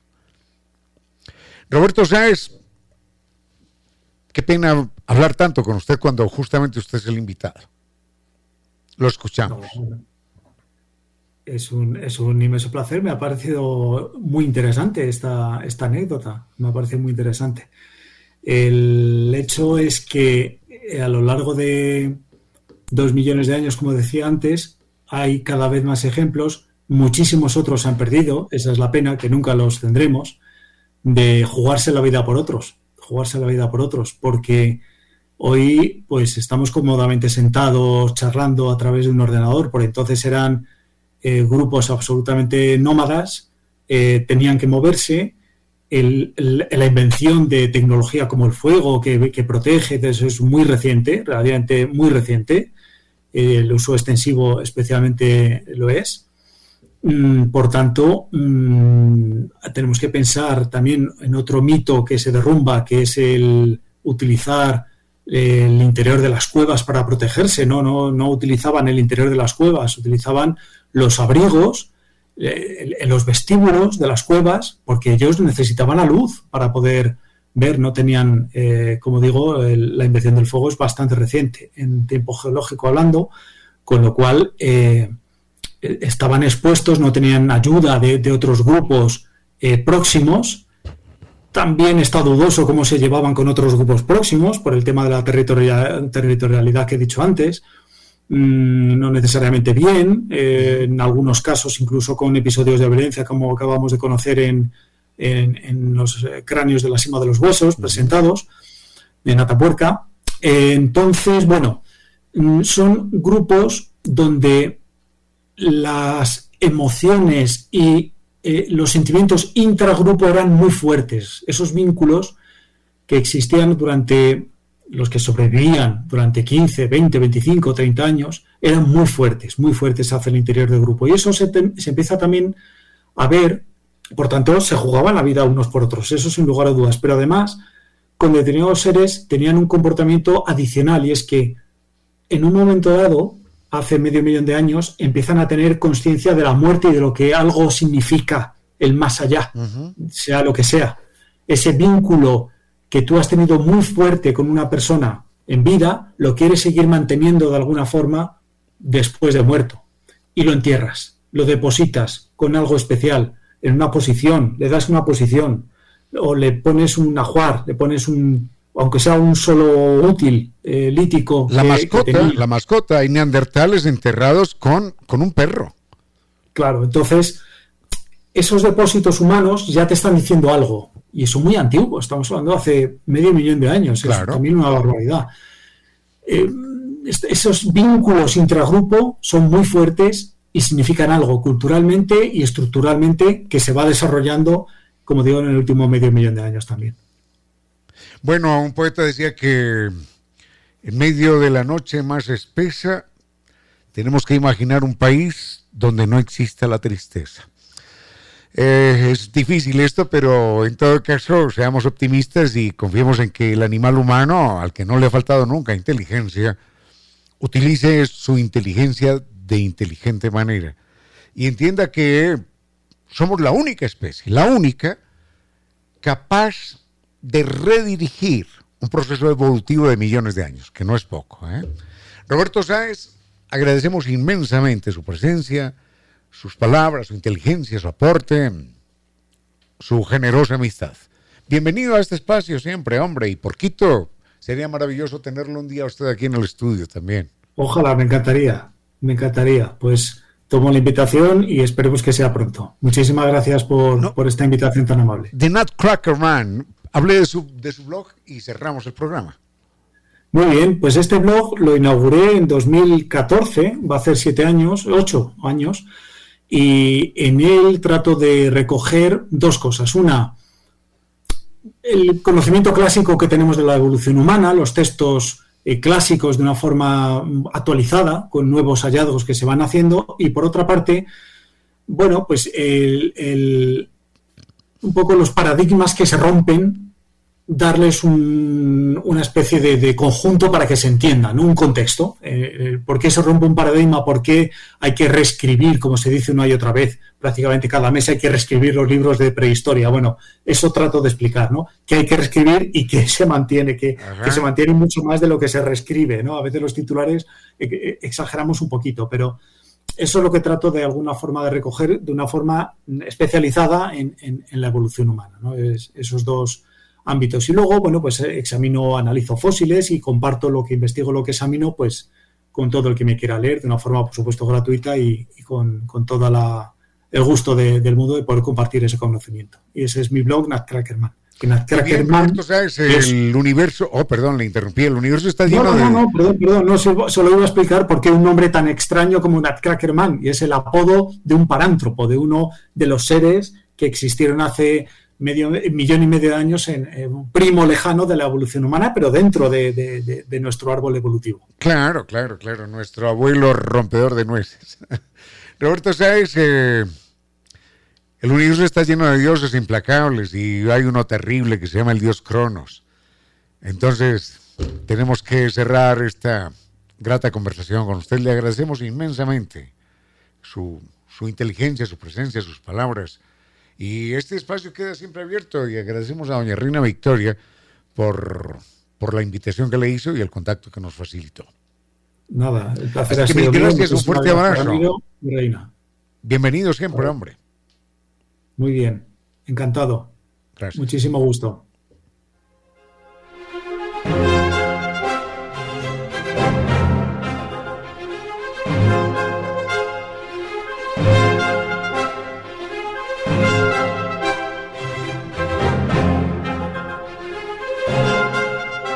Esto fue todo por hoy, así que gracias al doctor Giovanni Córdoba en Controles, al doctor Vinicio Soria que nos acompañó antes, a Roberto Sáez desde Madrid, España, gracias por su presencia por encima de las seis horas de diferencia, a Reina Victoria Díez por su eh, contacto estupendo y que se vuelvan a, a repetir estos gratos encuentros con personajes que dejan huella. Gracias a Roberto Sáez en Madrid y a todos ustedes, fuerte abrazo, los quiero mucho y hasta mañana. A esta hora, recuerde que si es paciente en un momento de ira, escapará a 100 días de tristeza. 16 horas 57 minutos. Lo más parecido que yo conozco a la bondad y al amor incondicional es un perro. Y hay gente capaz de hacerles daño. Los otros animales, nuestros hermanos.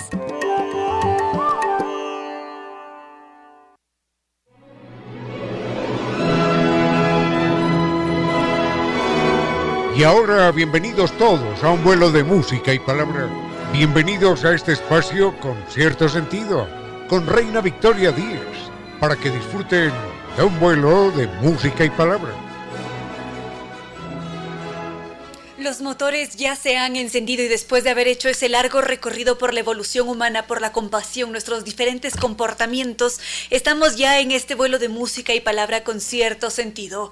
Han estado a bordo Hernán Caglieris, también Pablo Hinojosa, Carlos Hunda, Hernán Guerrero, Beto Val, también César Osejo. Teníamos sintonía, reporte de sintonía de Francisco Orellana desde Cuenca y al mismo tiempo quienes se conectan desde otras partes del mundo. Hoy día nos escribía Marco Antonio Zurita desde de Israel, médico ecuatoriano que está por allá desarrollando sus estudios y nos enviaba una bellísima interpretación musical de un músico que estaba por las calles de Israel interpretando un muy bello tema musical que vamos a escuchar a continuación la versión original. Y esto solamente para para alegrarnos cada día por estas conexiones que hacemos gracias a la magia de la radio y también gracias a la magia de Internet hoy en día que nos conecta aquí en el Ecuador y en el resto del mundo. Y ojalá, como lo dice Francisco Orellana, podamos encontrarnos todos muy pronto en Cuenca, ¿por qué no en esa bellísima Cuenca? O quién sabe en Israel. Vamos con música. Más reportes de sintonía. Por acá está con nosotros Consuelo Coyaguazo. También está Edu Mariño, Edison, Daniel Montero desde Argentina. Gaby, Rafael. Santiago también, que a propósito nos ha hecho ya dos sugerencias de tema, me da la sensación, tengo que revisar el primero. Si mal no recuerdo fue reciclaje y lo teníamos pendiente allí en nuestra, en nuestra lista y ahora nos ha propuesto ¿Dónde está? El síndrome dismórfico. También lo describía Celso Monteros.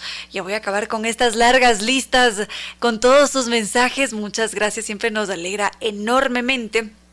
Y al mismo tiempo nos describía también Lucas, quien se preguntaba por la masacre de Kent State, si es que podríamos conocerla. Claro que sí, vamos a ver si es que alcanzamos a abordar todos los temas para conocer la masacre de Kent State. Tendríamos que regresar a los años 70 para mm, conocer qué fue lo que sucedió en Ohio, Estados Unidos. Seguimos entonces, estábamos ahora con la masacre de Kent State.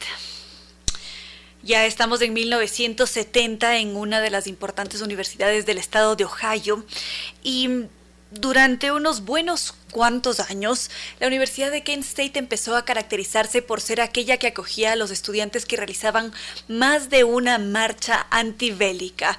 Ese era el interés principal de un buen colectivo que estaban cansados de la guerra, que estaban cansados de las invasiones y cuando Nixon sube al poder empezaron a sentir esperanza, porque en 1968 él había hecho más de una promesa en la que afirmaba que ya iba a llegar la paz y que todos sus esfuerzos iban a estar centrados en esa paz con la guerra con Vietnam. Y en ese proceso cuando parecía que todo iba a resultar como lo prometido, sucedió todo lo contrario y un buen día, en 1970, fue a finales de abril, el presidente Nixon en cadena nacional les dice a todos que ya habían invadido Camboya. Y ante esto, todos se horrorizaron, sintieron incertidumbre, preocupación, porque esto representaba únicamente una prolongación de esa guerra. No iba a apaciguar las almas, no, las, las aguas no las iba a calmar, sino todo lo contrario, iba a encenderlas. Así que esto generó muchas más protestas y principalmente por parte de esta Universidad de Kent State. Y fue allí cuando se desató todo el caos y ya llegamos a ese punto. Grave de masacre, por el que nos preguntaba Lucas. Seguimos entonces con la masacre de Kent State. Estamos ahora a finales, no, más bien a inicios de 1970, cuando el presidente Nixon había hecho una declaración en cadena nacional afirmando que habían sus tropas invadido Camboya. Este fue un golpe tremendo para todos y sobre todo para todos aquellos que estaban buscando la paz y principalmente un grupo de estudiantes que se encontraba desarrollando sus estudios justamente en la Universidad de Kent State se horrorizó y decidieron levantarse, empezar a hacer protestas que en un principio fueron pacíficas, eran marchas tranquilas porque lo que se hacía era hacer un llamado a la paz, a la tranquilidad, a la calma. Poco a poco esas em, protestas empezaron a subir de tono. De repente los manifestantes, esos jovencitos universitarios, encendieron hogueras. En una ocasión, según se cuenta, arrojaron más de una botella de cerveza a la Guardia Nacional y esto evidentemente enervó a todos. Se continuaron elevando las tensiones y también el cuerpo policial empezó a ejercer una fuerza mayor ya empezó a responder con lacrimógenos, empezó a atacar, estaban por allí presentes los toletes y todo se iba complicando. Si bien es cierto, había momentos en los que lograban dispersar a las multitudes, pero volvían a unirse y a veces volvían con mucha más fuerza. Y fueron intensos días de protesta. Vamos a quedarnos con esa imagen, cuatro días seguidos de multitudes de manifestantes, muy jóvenes todos, estudiantes, uno que otro profesor también, que lo que hacían era pedir paz, evitar ese conflicto de guerra, que esas tropas estadounidenses salieran de Vietnam. ¿Y qué pasó después? Enseguida lo conocemos y muchas gracias a Miguel Arequipa Herrera, quien también está en sintonía ahora. Gracias a Santiago Bravo, también Carlos Sánchez Montoya, Álvaro Hernández Yes, Santiago Maya y Raúl González Pérez por estar en, sintonía y compartir con nosotros y también Andy Osejo que se encuentra en Portugal.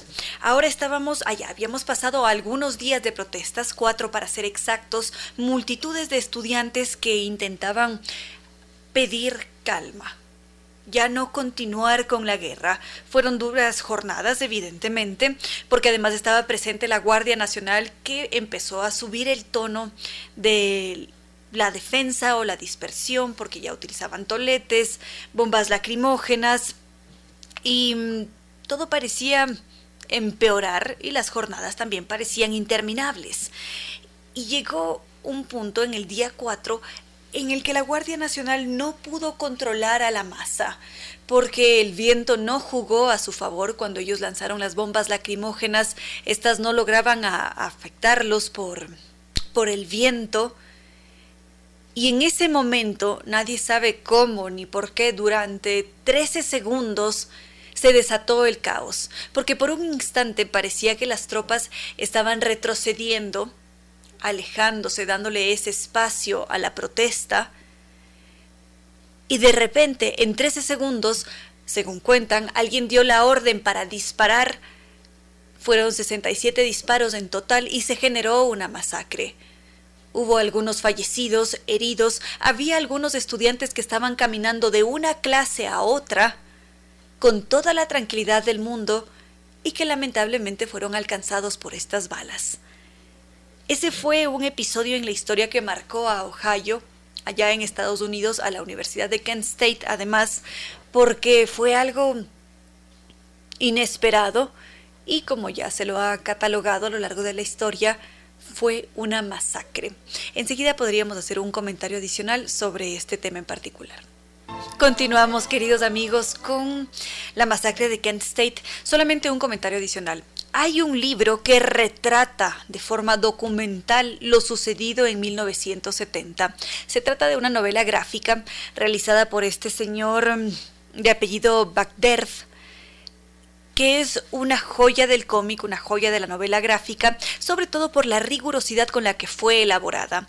Es de este señor que cuando apenas tenía cuatro años le tocó vivir este episodio y él tiene uno que otro flash, uno que otro recuerdo de lo sucedido y ya más adelante cuando pasaron los años él decidió empaparse en la materia, empezar a acercarse a todo lo que mm, lo que había sucedido para crear esta novela gráfica, crear las atmósferas, los personajes, para identificar a aquellos individuos que perdieron la vida en ese trágico suceso.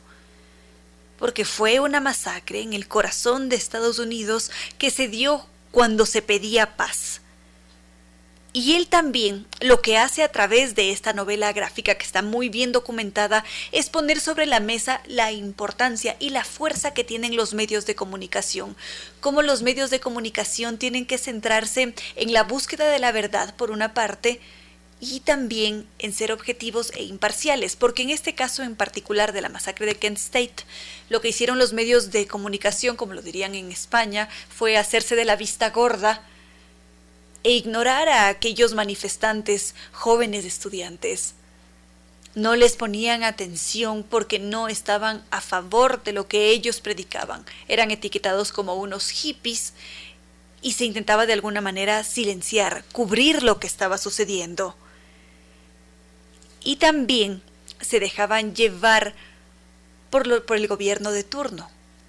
Entonces eso retiraba parte de la imparcialidad, objetividad, porque estaban sometidos a la agenda que ya era impuesta por las esferas de poder.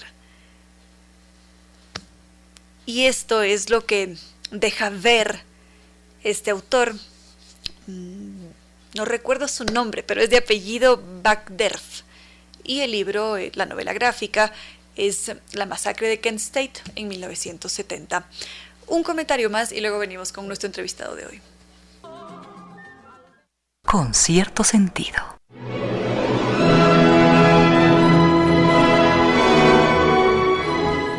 Gracias a Brandon Luis y también Santiago Maya que se encuentran en sintonía. Ya para cerrar con este tema de la masacre de Kent State en 1970, fue muy duro porque los estudiantes perdieron buena parte de los derechos civiles.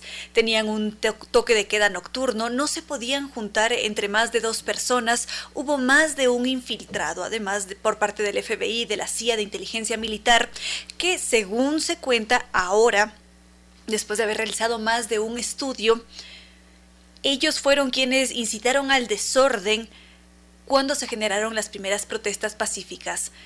Eran ellos quienes lanzaban estas bombas Molotov, quienes estaban intentando percibir o captar la mayor cantidad de información posible, así que fue un episodio cruento de la historia de Estados Unidos que está retratada en esta novela gráfica que habíamos recomendado hace un momento.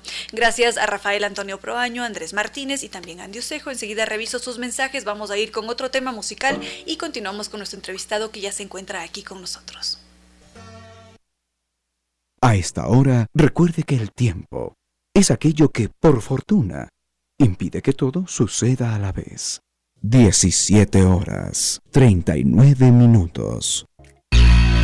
Un análisis de los accidentes automovilísticos demuestra que están originados por el exceso de velocidad, la soberbia, el licor, la impericia. En resumidas cuentas, qué curioso, y esto no es un juego de palabras, los accidentes no son tan accidentales. Conducir no es un juego, tómeselo en serio, valore la vida. Conduzca con precaución con cierto sentido.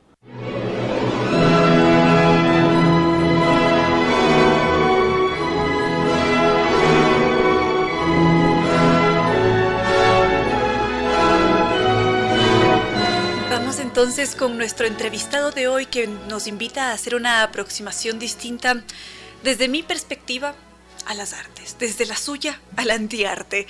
Vamos a centrarnos en el graffiti, a cogerlo con otros ojos, con una mirada distinta. Hoy nos acompaña Martín López, él es el director de Ultra Vandal Pro, ya será él quien nos dé todos los detalles al respecto. Mientras tanto, te damos la bienvenida. Martín, es un gusto contar con tu presencia. Gracias, Reina, gracias por la invitación. Para mí también es un gusto estar aquí. Soy un fiel oyente de la radio. Alegría, muchas gracias, Martín. Y qué gusto conocer todo el trabajo que se ha hecho desde tu creencia, desde la apuesta por el graffiti, cómo se han unido entre los diferentes individuos que también apuestan por el graffiti y que nos hacen una invitación a cogerlo con otra mirada. No sé si podríamos ampliar un poco este tema que en estos momentos suena un poco subjetivo, pero que se centra también en el graffiti, no como un acto de vandalismo. Eh, sí, gracias Reina. Eh, sí, bueno, eh, esa es la idea del proyecto Ultra Vandal, justamente una revista, de, la única revista de graffiti de aquí de Quito y del Ecuador actualmente, que está actualmente activa. es una revista que justamente em, se enfoca en los testimonios y que intenta dignificar el graffiti más que criminalizarlo y un poco sacarlo de este tabú, ¿no? que es como, no sé, será arte, será vandalismo, ¿no? Entonces eh, la, la, revista así como que apuesta a eso, a dar información. Testimonios importantes del graffiti y pues sí, eh, una vez que el lector eh, ha revisado la revista se da cuenta de que el graffiti va mucho más allá de una mancha, de una raya, de un, de un acto vandálico, sino se da cuenta que es más bien una cultura que tiene una, una trayectoria de 40 años, con tradiciones estéticas propias, eh, lenguajes propios, es una cultura en sí. El, graffiti es, es, muy rico porque a la final hace, forma parte de una, de una cultura, ¿no? Y, mm, y sí, ¿no? Es, es, muy amplio, ¿no? Desde las firmas hasta las bombas y hasta los murales, ¿no? El graffiti es en realidad una cuestión bien grande y, claro, se puede ver como un arte o como un antiarte, pero la final creo que, que, lo interesante es que está y que no se ha podido eh, erradicar por más que se ha intentado y que por más que se intenta con cada administración que fondea las, las paredes para justificar los, los gastos, digamos, que hay. Muchas veces nos desconcertamos cuando, no sé, vamos a pensar que tenemos un local y encontramos en la puerta un graffiti. Estos grafitis, me imagino que tienen su significado para ustedes como creadores. ¿Podríamos explicar brevemente por qué existe el graffiti? ¿Cuál es la principal razón de ser de estas diferentes firmas o dibujos, esas diferentes expresiones? Sí, el graffiti es un acto, eh, digamos, eh, rebelde, eh, ilegal, ¿no? Entonces también creo que esa es la razón de ser del graffiti, o sea, como decir, aquí estoy, esta es mi ciudad, y un poco decir como, no sé, es, es subjetivo, ¿no? Cada, cada grafitero lo ve de un modo distinto, pero sí creo que es un modo de apropiarse de la ciudad, sí creo que es un modo de... Eh, de decorarla, ¿no? de cierto modo. Y, y también es un, un acto de, de, de, desinhibición y no sé, son tantas sensaciones que, que, te producen hacer un graffiti, ¿no? Pero sí creo que la ilegalidad, el riesgo y la adrenalina eh, es una parte muy, muy importante del graffiti, ¿no? O sea, no se trata de complacer tanto a, a la sociedad ¿no? o, al, o al transeúnte, sino es más bien algo de los grafiteros para los grafiteros y también para las personas que pueden leerlo. Es decir, que existen códigos, es otro lenguaje.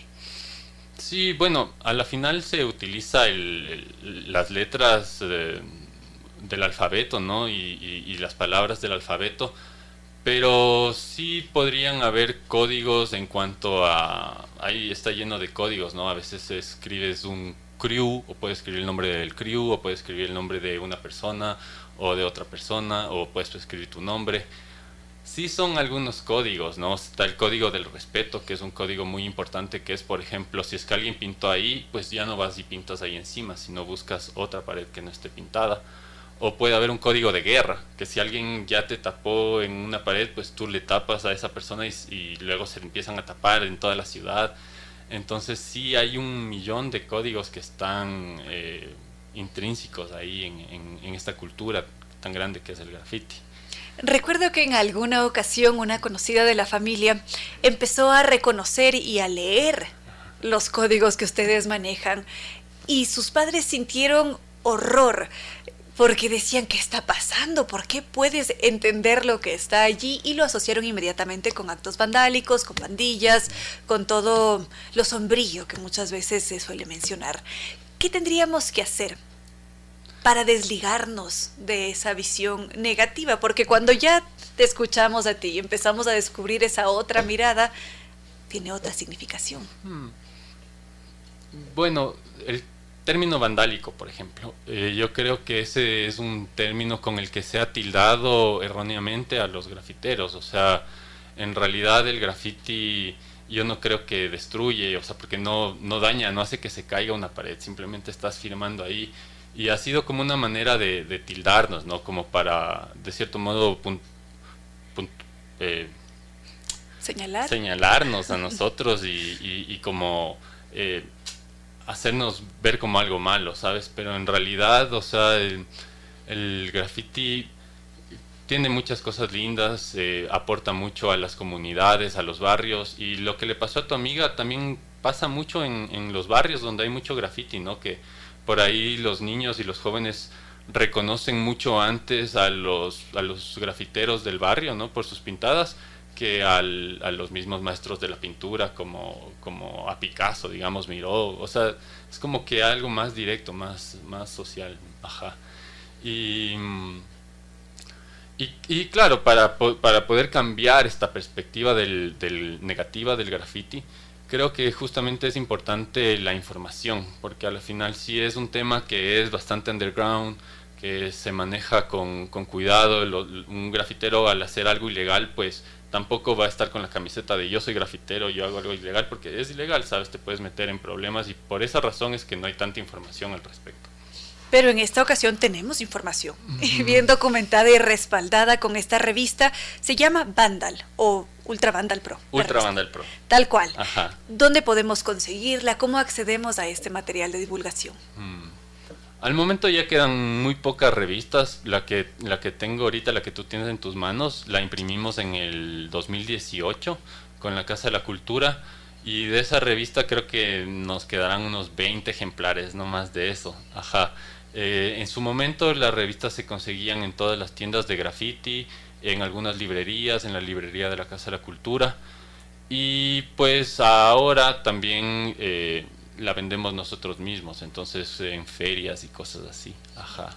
¿Y cómo podemos hacer para contactarnos con ustedes? Em, sí, pueden, si es que les interesa una revista, pueden escribirme al Instagram y con gusto pues les, les puedo pasar una revista. Podemos, tenemos otras cosas como pines, eh, serigrafías, camisetas de la banda. Eh, Ultra se ha vuelto una cosa bastante amplia y, tenemos algunos productos que ofrecer. Eh, si bien, o sea, son productos eh, de escritores para escritores de graffiti o para escritoras también, eh, pues no está mal. A mí me gusta llegar a otros públicos y justamente poder compartir información con, gente que no está tan eh, vinculada con el tema, porque es un modo también de aportar a la, a la, a la cultura del graffiti, ¿no? Como dando esta información. Por supuesto que sí, y así también conectan con nosotros. Es decir, que los buscamos como Ultra Vandal Pro en las redes sociales. Así es. ¿Futuros proyectos? Sí, estamos a punto de publicar nuestra segunda revista. Eh, esperemos que salga a finales de mes o a, más tardar a comienzos del mes que viene. Vamos a hacer el lanzamiento en la Casa de la Cultura también y vamos a hacer algo potente, ¿no? Vamos a hacer eh, una batalla de graffiti, vamos a hacer concierto, vamos a hacer video. Eh, va a ser un evento bien, bien chévere como para, para volver a, a, darle fuerza al, al movimiento de graffiti de Quito. ¿Y en qué consiste una batalla de graffiti? Mm, es bien interesante, verás. Em, hay tres jueces, hay dos paneles y hay 32 o 16 inscritos. Entonces es una modalidad de versus. Entonces eh, damos la misma palabra a dos escritores de graffiti, digamos la palabra vandal. Entonces los dos tienen que escribir vandal en el panel en 15 segundos y cada quien lo hace con su estilo y con sus skills y con su con su onda, ¿sabes? Con su flow.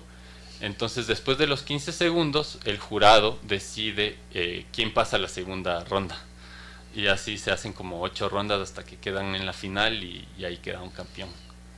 Magnífico, es decir, es algo que hay que verlo. Sí, es, bien interesante. A veces mucha gente no se inscribe en la batalla, sino simplemente va para ver y aprender y cachar un poco lo que es el, el graffiti, porque hay gente que en realidad es muy, muy talentosa en esto del, del handwriting o del handstyle.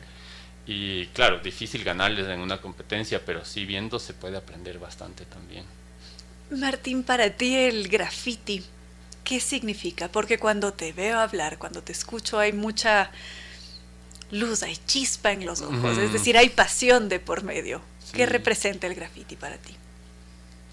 un poco de desinhibición tal vez, ¿no? Un poco de eh, irreverencia, eh, un poco de rebeldía. Em, también significa para mí personalmente, ¿no? Como colores y, líneas. Y, y, eso, ¿no? O sea, para mí es una cultura que está viva y que está resistiendo ahí ante el sistema que no te, no te deja también, ¿no? O sea, el graffiti siempre va a perder ante el sistema.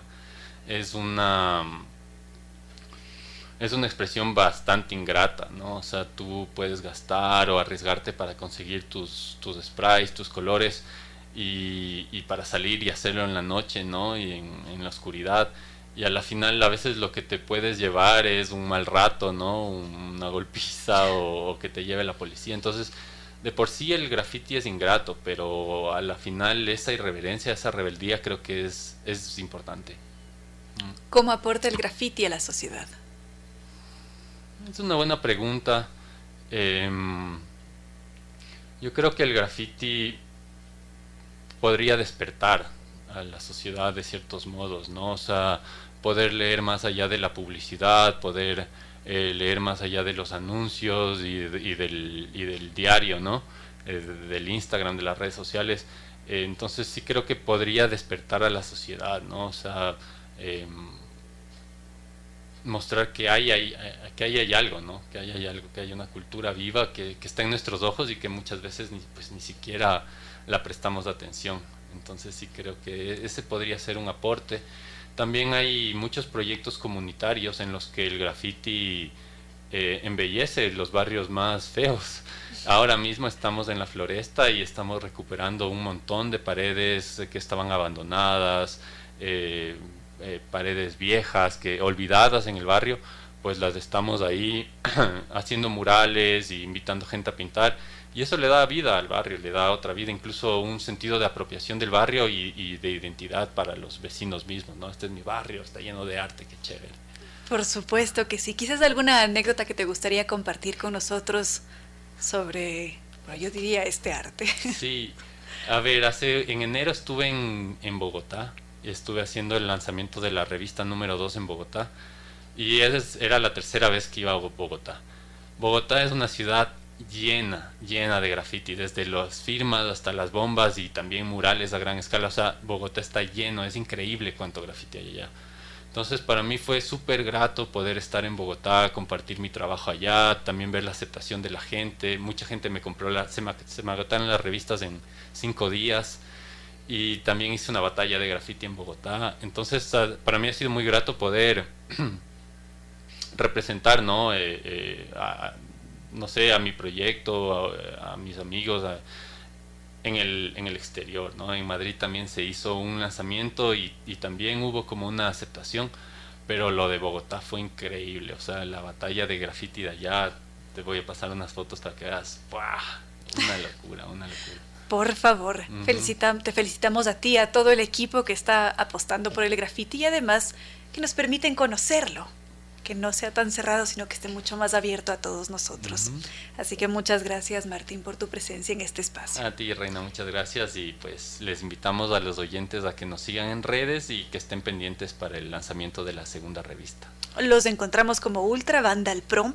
A propósito, tengo aquí en mis manos ese ejemplar de 2018, mil y un gracias, que es una verdadera joya, me voy encantada. Muchas gracias, Martín. A ti, Reina, gracias. Con cierto sentido. Música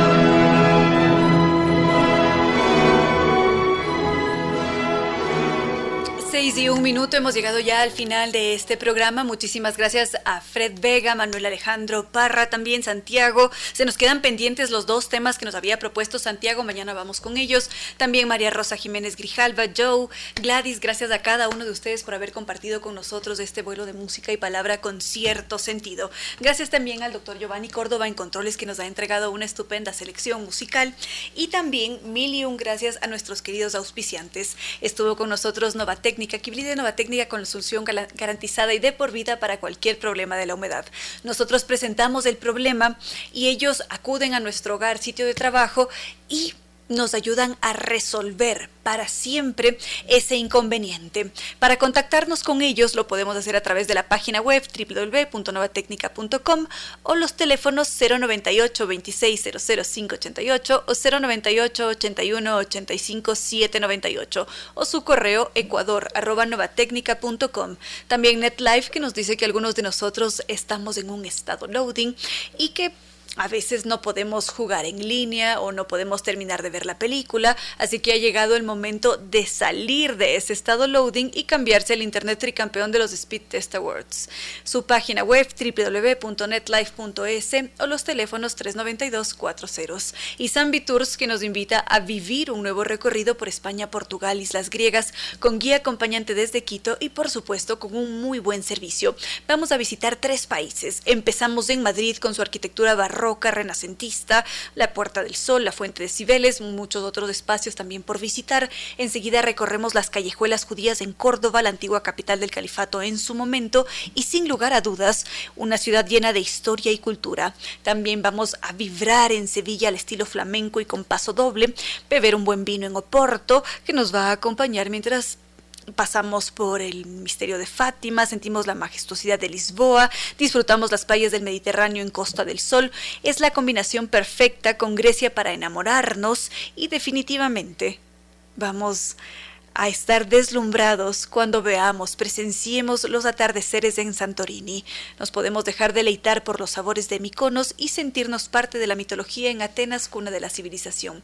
Podemos preguntar por las salidas semanales también a Galápagos, llamando en Quito al 620-40 o los podemos visitar en la Avenida Naciones Unidas y Veracruz frente a la sede de jubilados del IES. Su página web www.sanvitours.com. Sin lugar a, dudas, Sanvitours tiene muy buenos destinos para cumplir sueños y acompañarnos siempre.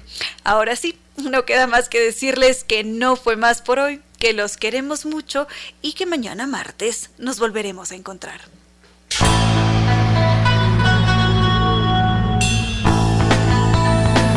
Si como dicen es cierto que en la vida no hay casualidades, piense, ¿por qué escuchó usted este programa? Tal vez escuchó aquello que necesitaba tuvo la sospecha de esa luz dentro de su propio ser. Una gota de agua, un corazón que late, una semilla en su memoria, un remanso en medio de sus prisas, una voz que aliente su esperanza, una pluma para sus alas. Algo de eso hemos querido ser. Aquí, en concierto sentido, con Ramiro Díez. Y Reina Victoria Díez.